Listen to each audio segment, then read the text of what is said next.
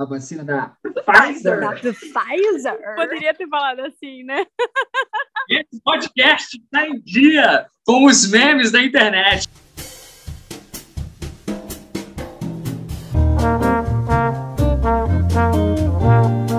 Olá, senhoras e senhores, queridos ouvintes, bem-vindos a mais um Física Popular Brasileira. Eu sou o Matheus Pessoa, estou aqui com o meu queridíssimo senhor Henrique Ferreira. E aí, Henrique?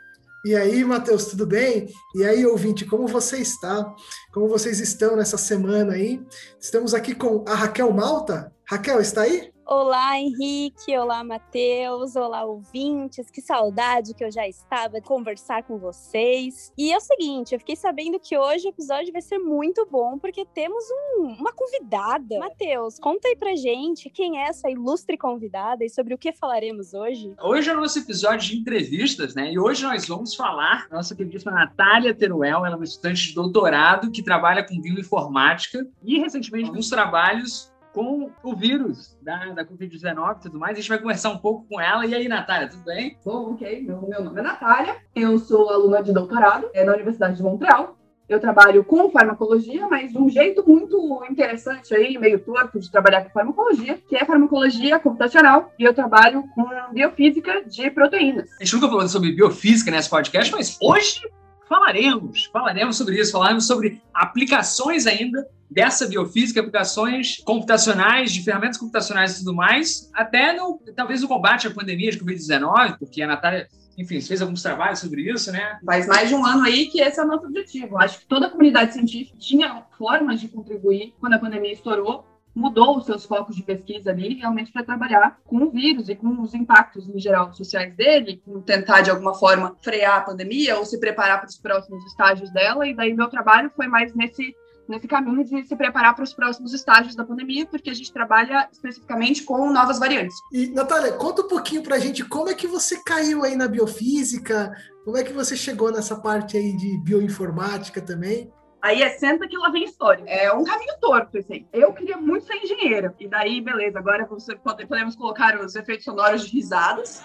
Mas queria muito ser engenheira queria muito ser astronauta, na verdade, virar engenheira da Força Aérea e daí virar astronauta. Parte do caminho aí eu descobri que eu não me daria bem no, no Exército, Forças Armadas em geral, né? Na Força Aérea, no caso. Eu sou um pouco insubordinada em geral dá para resumir desse jeito. E daí eu fui fazer uma engenharia é, civil, não engenharia civil, engenharia mecânica, mas em uma escola civil, foi a USP. Também não me encontrei muito lá, já pensava em seguir carreira acadêmica. Fui convidada para o curso de Ciências Moleculares da USP, fiz Ciências Moleculares, que é um curso por qual você não entra pelo vestibular, você entra já em um processo interno da Universidade de São Paulo. A gente tem os dois primeiros anos de ciclo básico, que são basicamente uma parte introdutória de várias áreas diferentes. Então a gente teve muita química, muita física, muita matemática, muita programação e muita biologia. E como durante o meu ensino médio eu já estava querendo é, ir para os estudos militares e tal, eu nem tinha visto muita biologia, eu achava que biologia era aprender, decorar órgão sexual de planta.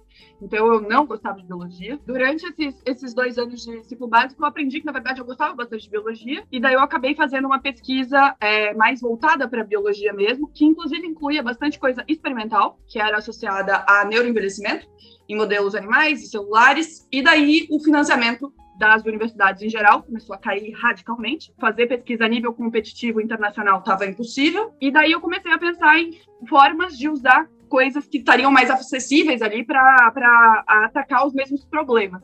E daí eu caí biologia computacional porque daí eu só precisaria aprender as técnicas e elas estariam ali disponíveis para que eu trabalhasse com elas. Que jornada! É. que jornada! E nessa parte de, de, bioinformática, você falou né, que você utiliza métodos um pouco diferentes da biologia em geral. Essas partes de matemática, assim, como é que é essa utilização de matemática, de informática para a biologia? Existem vários, vários métodos diferentes. Eu trabalho especificamente com proteínas. Mas tem pessoas que trabalham com RNA, com DNA e também com, com é, estruturas mais complexas, né? Mas daí, quando você passa de proteínas apenas para considerar membranas, células inteiras, aí existem muitas, muitas variáveis e até hoje, pelo menos, a gente não tem modelos computacionais que conseguiriam lidar com essa quantidade absurda de, de análises serem feitas quando a gente considera uma estrutura mais complexa, né? Que inclua muitas dessas coisas. Em geral, que a gente chega a trabalhar no máximo é, por exemplo, com uma proteína grande e a, a, o, o ambiente ali em volta dela, então, por exemplo, o solvente, por exemplo, a membrana. E existem diversas técnicas para fazer isso. A imensa maioria dos bioinformatas, eles usam técnicas prontas já para fazer esse tipo de análise. O meu laboratório, especificamente aqui, aqui em Montreal, a gente trabalha com desenvolvimento de técnicas também. O meu laboratório é focado na parte de dinâmica, então a gente estuda mais ou menos como proteínas se mexem, porque por mais que a gente, quando pensa em proteína, a imensa maioria das pessoas pensa em whey ou frango, mas quando passa aí do, do, do ponto whey ou frango, a gente pensa numa coisa estática, porque é como a gente vê a proteína quando ela está desenhadinha, uma coisa estática. A proteína se mexe e para grande parte das proteínas, o fato delas se mexerem é uma coisa muito importante do trabalho que elas fazem. Então a gente tenta estudar de uma forma computacionalmente acessível o jeito como a proteína se mexe. Natália, você falou é, que você agora tem trabalhado com as variantes, né, do, do coronavírus. E você falou que você trabalha com uma proteína em específico, né? Então, como que isso se relaciona, né? Como que as variantes interferem ou o, o que, que você, exatamente você estuda, né, sobre essa proteína, é, sobre as variantes? Como é que é essa história? Então, eu, eu trabalho com uma proteína spike, que é o chifrinho do coronavírus. É, que a gente vê nas animações todas, né? Que, que dá o nome dele, na verdade, né? A coroa ali que tem em volta do vírus inteiro. Então, aquilo lá é um tipo específico de proteína, que é uma proteína de ancoragem.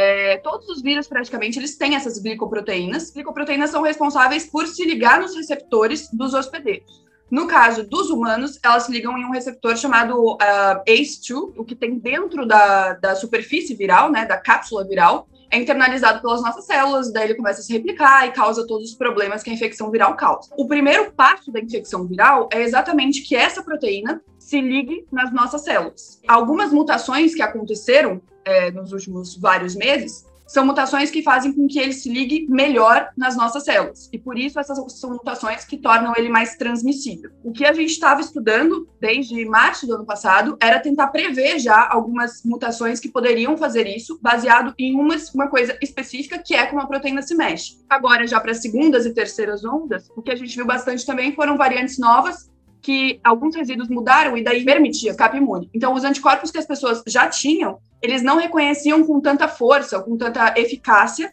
essas, essas proteínas novas por conta de algumas mudanças desses aminoácidos, e daí essa proteína conseguiria, essa proteína muta, mutada, né, essa nova variante, conseguiria infectar mesmo uma pessoa que já tivesse alguma população de anticorpos. Uau! Você falou que elas conseguiam escapar, né, infectar a pessoa da mesma forma, né? Significa que a gente pode ter alguma vacina que não seja eficaz contra essas variantes? Sim, isso é possível. E esse é o principal motivo pelo qual, por exemplo, pronunciamentos como o recente a respeito de pessoas já infectadas não precisarem usar máscara, são pronunciamentos extremamente irresponsáveis. Quanto mais a gente permite a, a circulação do vírus, mais ele multa.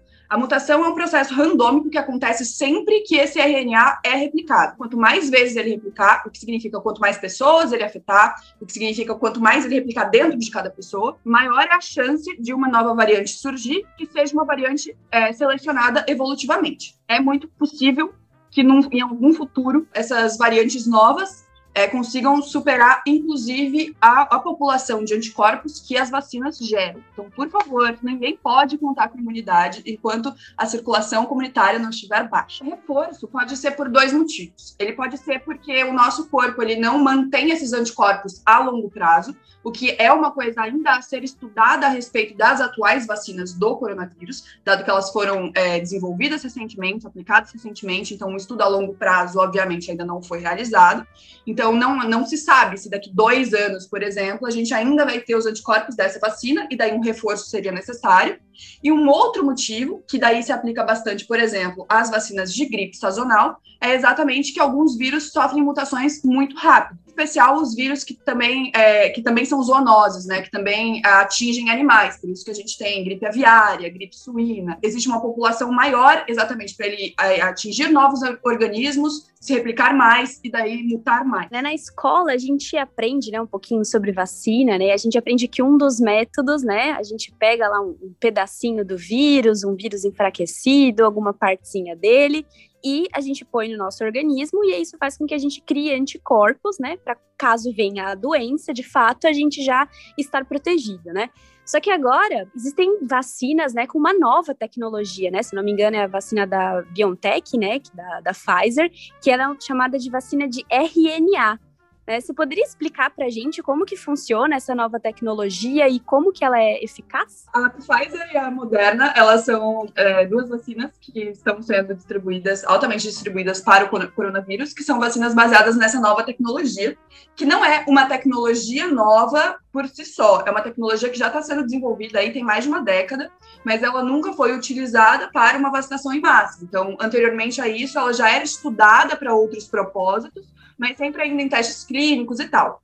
E o fato de que, eu acho que é importante também para questões públicas, o fato de que essas vacinas, é, esses processos dessas vacinas foram feitos mais rapidamente, não significa que eles foram mal feitos. Significa que existe mais interesse, mais dinheiro, mais estrutura empregada nessas, nessas coisas. As, os outros testes clínicos, as outras doenças, não é que elas demoram para ter solução porque elas precisam demorar para ter a solução, mas simplesmente porque não existe tanto dinheiro, tanto, tanto pessoal e tanta infraestrutura é, focada nesse desenvolvimento. Mas então, essas são tecnologias novas, entre aspas, quando a gente fala a respeito de, de utilização em massa, que são tecnologias exatamente o seguinte: é, quando você injeta um vírus inteiro é, inativo e tal, que é o método tradicional, o seu corpo vai identificar que existe alguma coisa que não é dele, vai identificar que existe algo que é o outro, que é o patógeno, no caso. Essas spikes, essas proteínas vão estar ali e ele vai aprender a reconhecer essas proteínas. A vacina por RNA mensageiro vai colocar apenas o RNA e vai fazer com que o seu próprio corpo produza apenas a spike, apenas esse, essa coroinha do, do coronavírus. E daí, da mesma forma, ela vai estar ali circulante, seu sistema imune vai aprender a reconhecer apenas a spike, sem que o resto do vírus inativo esteja ali. Pelos testes clínicos, esse, esse se mostrou um método bem mais eficaz, e dá para a gente ver isso comparando as eficácias de testes clínicos entre as diferentes vacinas. E também se mostra um método com menos efeitos colaterais e com a possibilidade de ser aplicado em populações maiores. Assim. Então, por exemplo, os testes clínicos já estão bem mais avançados no que diz respeito à idade, os testes clínicos já estão bem mais avançados no que diz respeito a grupos específicos, por exemplo, grávidas e lactantes embora acho que agora a Coronavac também já está bem, bem é, estudada e segura para esses grupos também. E é um método bem mais seguro também para quem tem problemas imunes em geral e que talvez teria problemas com a vacinação tradicional. É um método inovador e que está se provando durante a pandemia de forma muito rápida, um método muito, muito bom. Se todas as vacinas pudessem ser adaptadas ao RNA mensageiro, a gente provavelmente teria uma cobertura ainda melhor, uma eficácia ainda melhor para doenças, não apenas as doenças que já são erradicadas, né, que daí são problemas semi-resolvidos, se a gente considerar o movimento antivax, mas para vacinas novas, talvez, que, que ainda estejam por vir. Ah, então as pessoas que tomaram essa vacina, elas já desenvolvem essa proteína spike, não o anticorpo entre si? Ela desenvolve a proteína e daí o corpo dela desenvolve o anticorpo para essa proteína. Ah, Mas quem desenvolve a proteína em si já é a pessoa. Coronavac, né?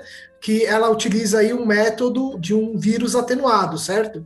Correu muito mito aí de que era uma vacina que não funcionava, que não era tão boa. Você acha que isso está relacionado, como você disse, né? A vacina da Pfizer de RNA é um pouco melhor, mas eu imagino, e aí você pode me corrigir, que a Coronavac é muito mais barata de produzir em larga escala. Então, qual que é esse ganho? O que, que você acha, essa discussão na opinião pública? O que você teria a dizer sobre isso? Certo. Eu falo certo sempre que eu vou responder uma pergunta. Isso me irrita muito. Sempre que eu me vejo gravada, eu vejo isso. E isso me tira do sério. Mas enfim, vou começar uma frase agora sem falar certo. Certo. ah, as vacinas, elas têm sim tecnologias diferentes. E a vacina de RNA é uma tecnologia mais nova, mais cara. E não é só uma questão de mais caro de produzir, é uma questão de mais caro de armazenar e de distribuir o que é uma coisa muito relevante quando a gente fala a respeito de todos os países tropicais e subtropicais. Isso é um problema geral com, com medicações. Assim. A indústria farmacêutica não foi feita para os pobres países dos trópicos. Não é uma indústria que sustenta calor. Em geral, os, os, produtos da indústria farmacêutica não sustentam muito calor. Existe esse problema muito grande associado ao fato de que as vacinas de RNA mensageiro, elas precisam de temperaturas muito, muito baixas para transporte para armazenamento, o que não é uma, uma realidade para países quentes e pobres. Então, existe esse problema de distribuição especificamente, que as vacinas tradicionais já, já são mais tranquilas, porque elas conseguem ser armazenadas, por exemplo, em refrigeradores normais. Idealmente, se a indústria farmacêutica evoluir o suficiente, o que a gente espera é não só evoluir o suficiente, mas evoluir o suficiente pensando em países quentes e pobres, aí a gente vai, vai evoluir para uma, uma indústria farmacêutica que produza já suas coisas para serem ter, é, termicamente estáveis. Era um braço do meu trabalho aqui, inclusive, antes de voltar completamente para o coronavírus. Então, existem formas de tornar proteínas e medicações em geral mais termoestáveis. RNA é muito mais difícil de tornar termoestável, porque isso significa tornar a estabilidade dele como um todo muito mais forte, e daí ele não necessariamente vai conseguir ser aberto e lido pelo nosso corpo, se a gente tornar ele em si muito, muito estável. Então, essa é uma limitação ainda que, pelo meu conhecimento, a gente ainda não tem, em teoria, uma forma de tornar as vacinas baseadas em, em RNA mensageiro mais termicamente estáveis. A respeito da eficácia, sim, a eficácia da, das vacinas tradicionais se mostrou mais baixa em testes clínicos. E uma coisa que eu acho relevante de, de, apontar também é que não é que demonstraram mais baixas, mas isso seria superável se a gente vacinasse uma quantidade muito grande da população. Um bom plano de vacinação, isso é superável. E com uma população que espere a vacina, que tenha condições de esperar a vacina, de forma isolada e, e evitando transmissão comunitária. Mas uma outra coisa bem interessante é que, aparentemente, nos testes clínicos no Brasil, especificamente, as eficácias das vacinas todas, na verdade, elas foram mais baixas do que em outros países. E isso é uma coisa que a gente pode falar, pode levantar essa preocupação sobre toda a farmacologia novamente, porque a sua comunidade brasileira é bastante é, etnicamente misturada e diversa. E isso impacta bastante a eficácia e a segurança de medicações em geral. E, infelizmente, boa parte das medicações mais antigas, né, que são ali da década de 80 até o meio da década de 90, elas não levam nem um pouco em consideração variedade populacional. Então, uma vacina que foi testada como segura na população sueca não necessariamente vai ser uma vacina segura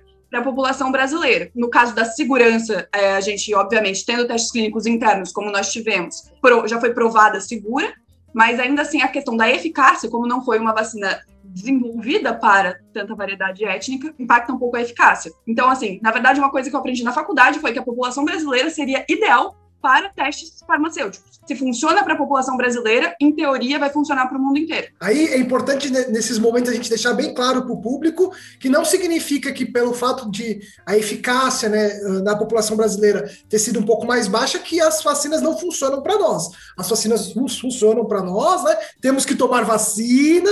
Isso significa, inclusive, que a gente precisa que mais pessoas na, no Brasil tomem a vacina exatamente para que a transmissão comunitária baixe. Então, em algum país com que está tomando um, algum, ou algum tipo de vacina, ou para o qual as mesmas vacinas que estão sendo administradas no Brasil tenham uma eficácia maior, talvez eles tenham menos, eles possam ter menos pressa para vacinar a população inteira.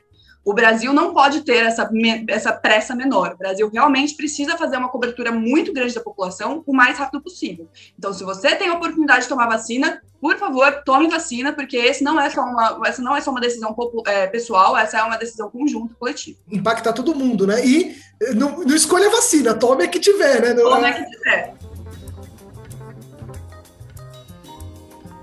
Vocês uh, simularam algumas mutações possíveis que ainda não se verificou na popula não se verificou no mundo real, certo? Você diria que das que você simulou, existem mais que podem ser mais contagiosas, né, que podem de certa, de certa forma é mais agressiva do que as variantes atuais? Que a gente está trabalhando no caso, que foi esse, esse essa pesquisa em, em larga escala, né, de possibilidade de mutação, foi contando única e exclusivamente com a parte da, da conformação, né, da dinâmica enquanto existem outras coisas que também são relevantes para transmissível uma, uma mutação é, como, por exemplo, quão forte ela se liga às nossas, às nossas, aos nossos receptores, se a expressão dessa proteína não é prejudicada quando ela está sendo feita, então é uma questão mais de estabilidade ali, que também a gente não consegue prever, mas existem alguns resultados experimentais para isso também. E a questão do escape imune, que está sendo, tá sendo investigado conforme acontece, infelizmente, é, mas que existe, existiriam também formas computacionais de tentar prever isso, que eu estou trabalhando agora, mais ou menos, em, em como dá para fazer esse tipo de avaliação. Mas, considerando apenas a parte de ocupância, existem algumas coisas, algumas mutações específicas que a gente viu que seriam bem ruins também, mas eu devo informar que a natureza já foi bem esperta. A mutação principal da variante inglesa, que depois também apareceu no Brasil e apareceu na África do Sul, é uma das piores mutações possíveis quando a gente considera tanto ocupância quanto expressão quanto binding. Então, essa, essa já é uma mutação muito ruim. Em outras palavras, a probabilidade dessa, de acontecer essa mutação é menor do que a que já aconteceu. Então, a natureza, né, de, por meios probabilísticos, já chegou no pior cenário que ela poderia chegar daqueles que você simulou. Por exemplo, como mortal pode se tornar um vírus, existem algumas posições específicas na proteína que vocês associam a, por exemplo, sintomas específicos e que piorem, é, enfim, o estado da pessoa e tudo mais. Como que funciona isso? Porque o que a gente está falando agora é mais de transmissão e tal, mas existe alguma mutação que pode acontecer ou são tipos completamente de mutações diferentes, né? Tipos completamente diferentes de mutações que podem causar diferença na natureza da doença? Então, a, a letalidade, ela é difícil da gente tentar é, entender letalidade associada a essas mutações. O que dá para entender é que uma mutação mais transmissível se, tratando de saúde pública, uma mutação mais transmissível é infinitamente pior quando se diz, inclusive, quando se fala inclusive de número de mortos, do que uma variante apenas mais mortal, mais transmissível igual. Na verdade, transmissibilidade é a pior coisa possível para conter uma pandemia. E dá para ver isso, por exemplo, pelo ebola. O ebola é infinitamente mais letal, mas ele não é tão transmissível. Então, ele foi uma pandemia é, consideravelmente bem controlada. É complicado falar bem controlada, porque quando a gente fala bem controlada para essas doenças específicas, a gente está falando que eles, elas não atingiram o norte global, é, e, portanto, não existiu tanta mídia, tanta pesquisa, essas coisas assim. Mas é definitivamente uma doença bem menos transmissível do que o, o coronavírus. E daí não matou tanta gente embora seja muito mais letal. Quando você descarga viral, aí me corrige se eu entendi errado. Uh, em volta ali da, do, da cápsula ali, né, do que você diz do, lipídica ali, que você tem as proteínas spike. Algumas delas vão estar tá abertas e outras vão estar tá fechadas, certo? E aí, quanto mais elas estiverem abertas, melhor elas se conectam à célula, melhor elas entram. Então, a carga viral é um, é um fator, aí é um número, de alguma forma, que vocês estimam, que na verdade ele tem a ver com vários fatores, né? Não só com a quantidade de proteínas que estão abertas ali na superfície do vírus, né? Mas também a quantidade de vírus que você tem naquela dose, sei lá, naquela gotícula que caiu na pessoa, né? E aí, quanto tempo isso vai ser absorvido pelo corpo e a célula vai reproduzir, né? Então tem vários detalhes aí, né? É uma, é uma ciência bem difícil de ser feita, assim. O que, que você tem a dizer sobre isso? Exatamente, são varia variantes demais, variáveis demais, variantes também agora, né? Mas enfim, variáveis demais para a gente tentar estimar quando a gente fala sobre isso. O que a gente chama de carga viral é realmente quanto RNA, viral, então, vai ter dentro da célula humana. O que já entra, já, já leva em consideração todas essas coisas prévias à entrada. Então, quão eficiente esse vírus é em entrar na célula, quão eficiente ou ineficiente é o nosso sistema imune em impedir que esse vírus entre na nossa célula.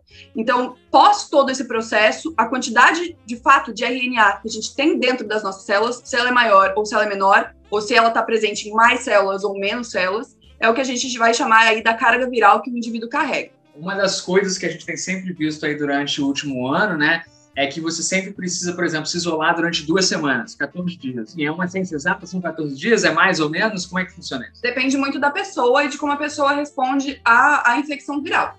Então, assim, o que a gente fala, por exemplo, é: se você testou negativo em um dia, não significa que dali três dias você não vai ter a doença. Porque você pode, podia já estar com a doença e estar tá em algum estágio ainda em que você tem tão pouquinha carga viral que a gente não consegue identificar isso em um exame. Então, é, existe essa, essa questão aí para os primeiros dias. E pós esses primeiros dias, é, o caso de se você está doente, esse é o tempo máximo que o seu corpo vai, vai é, necessitar para demonstrar sintomas claros e talvez lidar com o vírus completamente. Por que talvez? Porque isso é se você demonstrar nenhum sintoma ou se você demonstrar sintomas pequenos. Se você demonstrar sintomas, por exemplo, que levem à hospitalização, aí você pode ficar doente muito mais tempo. Mas esses dias, eles não são os mesmos dias para todas as pessoas. Então, quando a gente estipula, por exemplo, 14 dias ou 10 dias, dependendo do lugar do mundo, né, que as regras agora estão um pouco diferentes, mas esse, é, em geral, é, os, é a quantidade de tempo avaliada como o máximo de tempo para que você, pelo menos, demonstre sintomas e vá fazer um teste e saiba que você está de fato doente, daí talvez a partir dali precise de cuidados. Então, é, é um tempo de garantia aí por mais que 80% das pessoas do mundo demonstrassem isso até, sei lá, o quinto, sexto, sétimo dia, ainda assim, algumas, alguma parte das pessoas do mundo precisariam de todo esse período de tempo para demonstrar sintomas. Então, essa é a regra que é estipulada para todo mundo. Pergunta polêmica agora, então, pessoal, porque esse podcast tem polêmica também, tô brincando. Mas não é tão polêmico assim, é só pergunta de curiosidade. A gente tá aqui para jogar lenha na fogueira. Exatamente, a gente tem que jogar fogo no Covid. Isso aí eu concordo completamente. A pergunta é: por que não existe um remédio ainda, um fármaco, para lidar com o coronavírus? Por que não existe nada assim que consegue combater ele até agora, assim, a não ser uma própria vacina. Você falou pergunta polêmica, eu achei que você ia falar qual a diferença entre vírus e protozoário? Ah! Posso fazer essa pergunta, doutora Nise! Aí procura papel, procura papel, procura papel. Basicamente, essas outras medicações que foram testadas, sempre que a gente tem uma doença nova, o ideal é realmente tentar reutilizar drogas já aprovadas para outras coisas para aquele fim específico. É, é padrão, isso foi feito com diversas medicações, hidroxicloroquina incluída, e que, em alguns resultados in vitro, funcionava. Mas muitas coisas in vitro funcionam e elas não são necessariamente aplicáveis a pessoas e elas não são necessariamente aplicáveis a pessoas vivas. Se você colocar o vírus no forno, ele vai morrer. Não significa que você vai colocar um paciente ali duas vezes ao dia. Para todas as, as medicações do mundo, a gente faz o peso entre efeitos colaterais ou efeitos indesejados e o, o que de fato a doença causa com o paciente. E é por isso, por exemplo, que para dor de cabeça eu não vou usar quimioterapia, enquanto para câncer eu vou. Porque é, é, um peso entre o que, o que a doença me causa e o que a medicação me causa.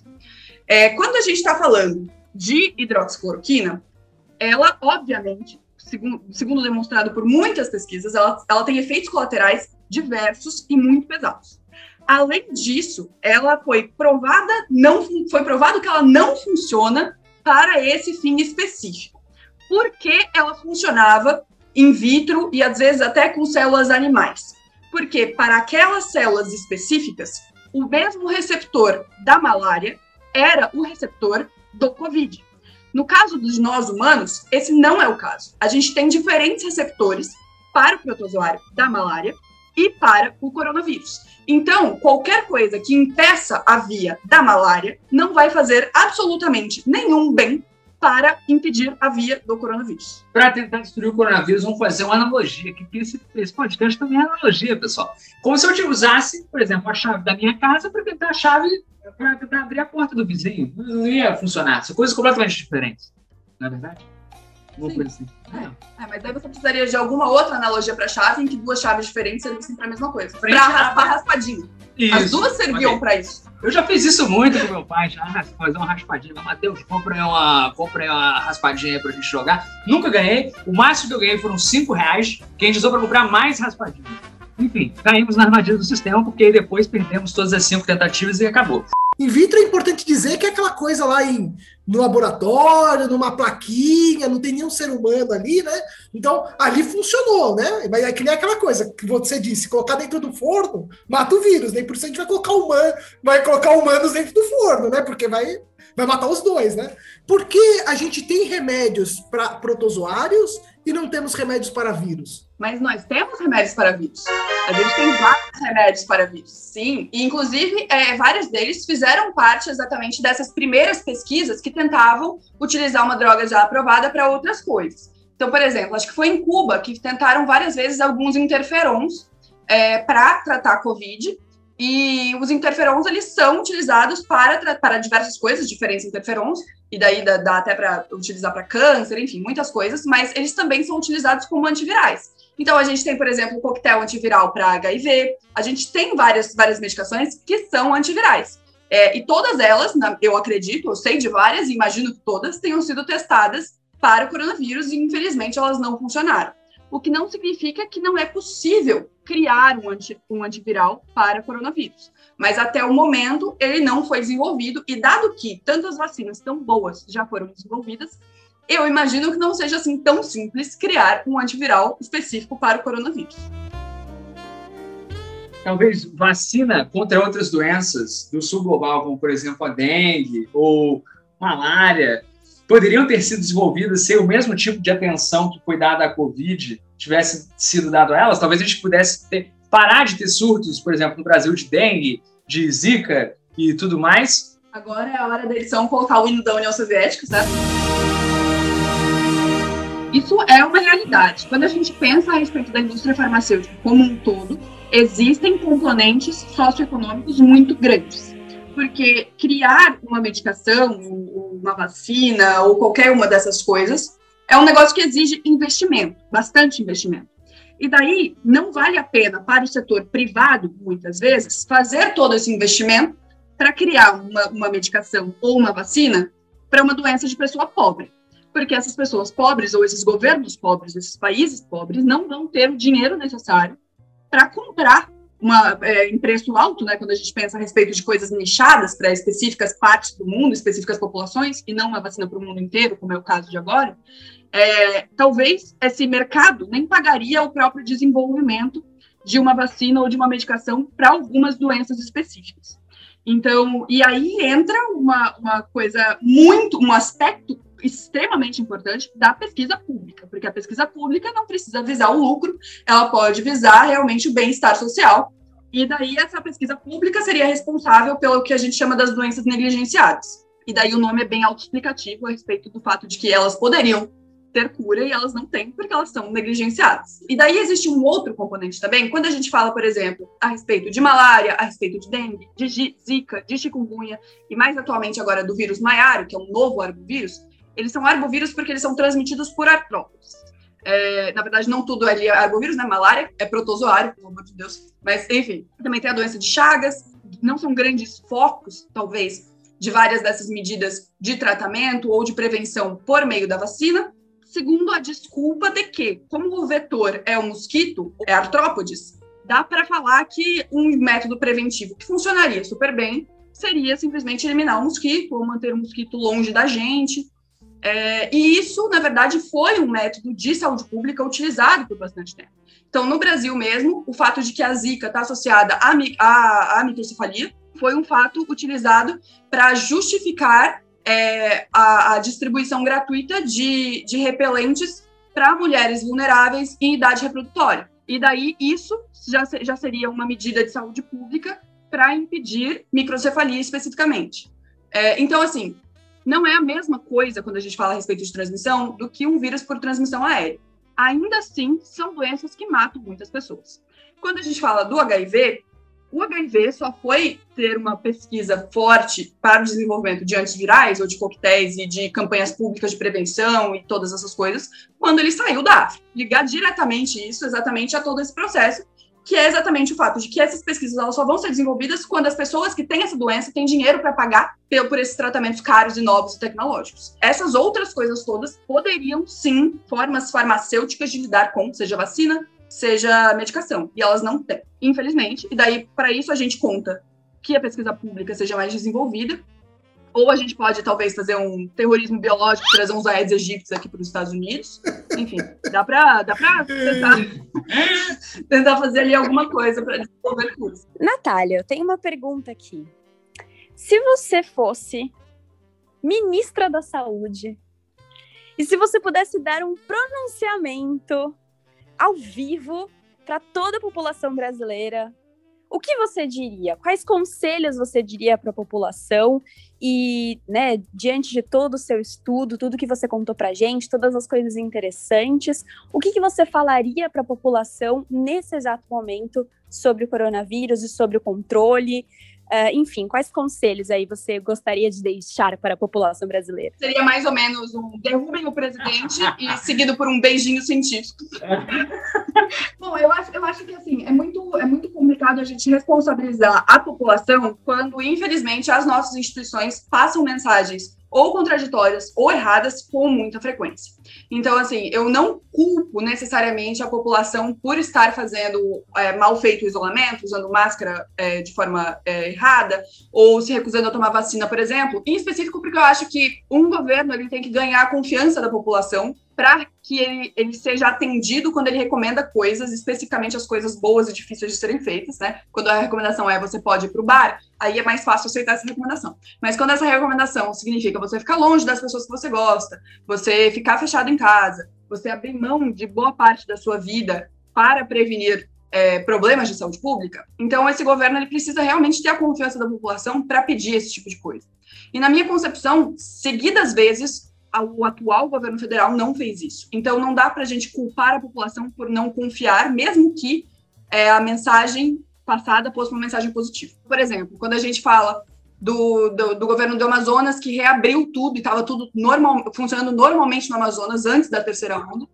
E, e a terceira onda destruiu o, o é, Manaus e colocou é, o, o, sistema público de saúde em completo colapso e não tinha oxigênio. Enfim, foi uma. Eu, na minha concepção, essa talvez, esse talvez seja um dos episódios mais feios da história moderna do Brasil.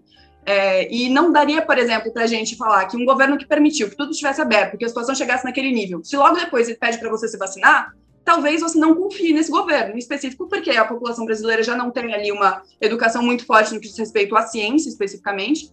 Então, se ninguém se preocupou em ensinar por que a vacina funciona, como a vacina é produzida, como a vacina é segura, o quanto essa é uma, quanto essa é uma, uma medida importante, e simplesmente vem como uma ordem de cima, logo depois que uma ordem de cima causou tanto problema, eu entendo a população que se nega a seguir recomendações. É muito importante que a população se informe mais fora da sua bolha especificamente, e utilizando a, a possibilidade de, de comunicação que a gente tem atualmente. Né? A internet traz para a gente uma possibilidade muito grande de entrar em contato com informação, de entrar em contato com outras pessoas e de realmente entender o quão fundamental é o isolamento, o quão fundamental é a máscara, inclusive de formas muito lúdicas. Assim. Eu acho que se tem uma coisa que dá para falar que foi positiva, de alguma forma, a respeito dessa situação toda, é que a comunidade científica agora realmente aprendeu a se comunicar com a população, pelo menos está aprendendo. Comunicação científica está aumentando muito, a gente não está mais fechadinho nas, nas nossas universidades, porque a gente entendeu que a gente precisa do apoio populacional para fazer esse tipo de coisa. Pra, por exemplo, com, é, é, controlar a pandemia. Tratamento precoce não existe, infelizmente. A gente está é, tentando, a comunidade científica inteira está tentando muito criar uma medicação Existem algumas que são promissoras, existem várias, inclusive, iniciativas no Brasil, feitas por universidades públicas, mas que para isso, aconte isso acontecer, a gente realmente precisa de financiamento e a gente precisa ser ouvido. Não adianta a gente tentar tirar as nossas recomendações, as nossas ordens e as nossas políticas públicas de pessoas que não estudam isso especificamente. Não é da boca do presidente da República que a gente tem que tirar as nossas ordens de marcha. A gente tem que tirar as nossas ordens de marcha de gente que entende do que está falando. Também não é do ministro da Economia, porque o ministro da Economia também não vai entender disso especificamente. E eu acho que colocar isso de uma forma mais amena, não necessariamente com fora Bolsonaro e com beijinhos científicos, embora essa fosse, esse fosse meu pronunciamento é, desejado, colocar isso de uma forma menos politizada e simplesmente explicar que cada pessoa tem uma especialidade, que não necessariamente uma pessoa que pode ser muito boa em uma coisa, você pode amar o presidente Bolsonaro como presidente, mas ele ainda assim não é a pessoa que vai saber a respeito de como administrar uma pandemia. Ele não vai ser uma pessoa que vai saber a respeito do, de qual é o remédio ideal para cada doença, para que uma bula possa ser mudada por decreto. Ele não necessariamente vai ser a pessoa que sabe qual vacina funciona, qual vacina não funciona, ou os efeitos colaterais que uma vacina vai ter com você. Existem pessoas especializadas nessas coisas que você precisa ouvir. Da mesma forma que você não vai chamar um, um, um encanador para consertar o seu carro e você não vai chamar um mecânico para consertar sua goteira. Existem pessoas com diferentes especialidades e é importante ouvir as pessoas especialistas em cada assunto.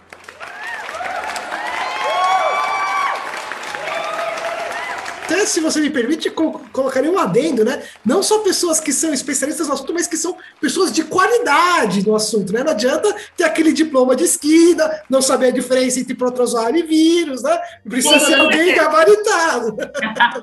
A pessoa que é especializada naquilo, naquilo, ela realmente é especializada naquilo. Uma pessoa que tem uma especialidade por aqui já não é mais especializada naquilo. Então, uma médica oncologista, ela pode ser muito boa em tratar o seu câncer, mas ela não vai necessariamente ser boa em tratar transmissão viral comunitária.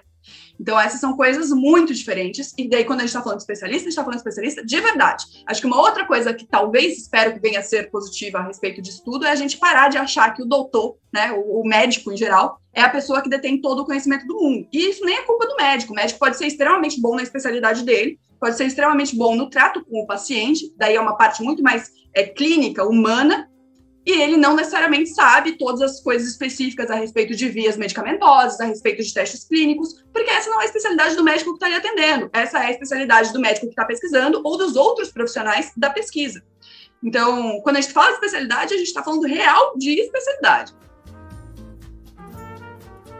isso, pessoal. Esse foi mais um episódio do Física Popular Brasileira. Nesse episódio, você aprendeu um pouco mais sobre a aplicação da bioinformática e da biofísica nessa pandemia que a gente está vivendo hoje. Várias coisas sobre também políticas públicas e como elas afetam as decisões epidemiológicas, enfim, as decisões sobre os tipos de estudo que são feitos dentro da ciência. Então, é, outro recado é escolham bem os seus governantes para que eles né, é, consigam, de fato, prevenir talvez futuras epidemias e pandemias, como as que a gente está vivendo hoje. E é isso. para os cientistas também, que cientistas precisam ocupar espaços é, públicos de poder, não apenas em situações de pandemia. A gente precisa. Por que, que no, numa Câmara Municipal, numa Assembleia Legislativa ou no Planalto a gente tem um monte de empresário, a gente tem um monte de advogado, a gente tem um monte de administrador e a gente não tem cientista? A gente representa uma parte da população, uma parte dos interesses da população e a gente vê ocupar esses espaços também. E é isso. Se vocês tiverem algumas dúvidas, mandem para o nosso e-mail fisicapopularbrasileira.com ou mandem uma mensagem no Instagram também, Física Popular Brasileira. E nós estaremos aqui na próxima semana, então, com mais episódio. E é isso. Fiquem em casa, ainda usem máscaras e, por favor, tomem a vacina assim que possível. Implore pela vacina, entre na fila da Xepa. Pelo amor de Deus, tome essa vacina logo, porque é isso que vai salvar a gente. Até mais, pessoal. Nos vemos então na próxima semana com mais episódios do Física Popular Brasileira. Até mais.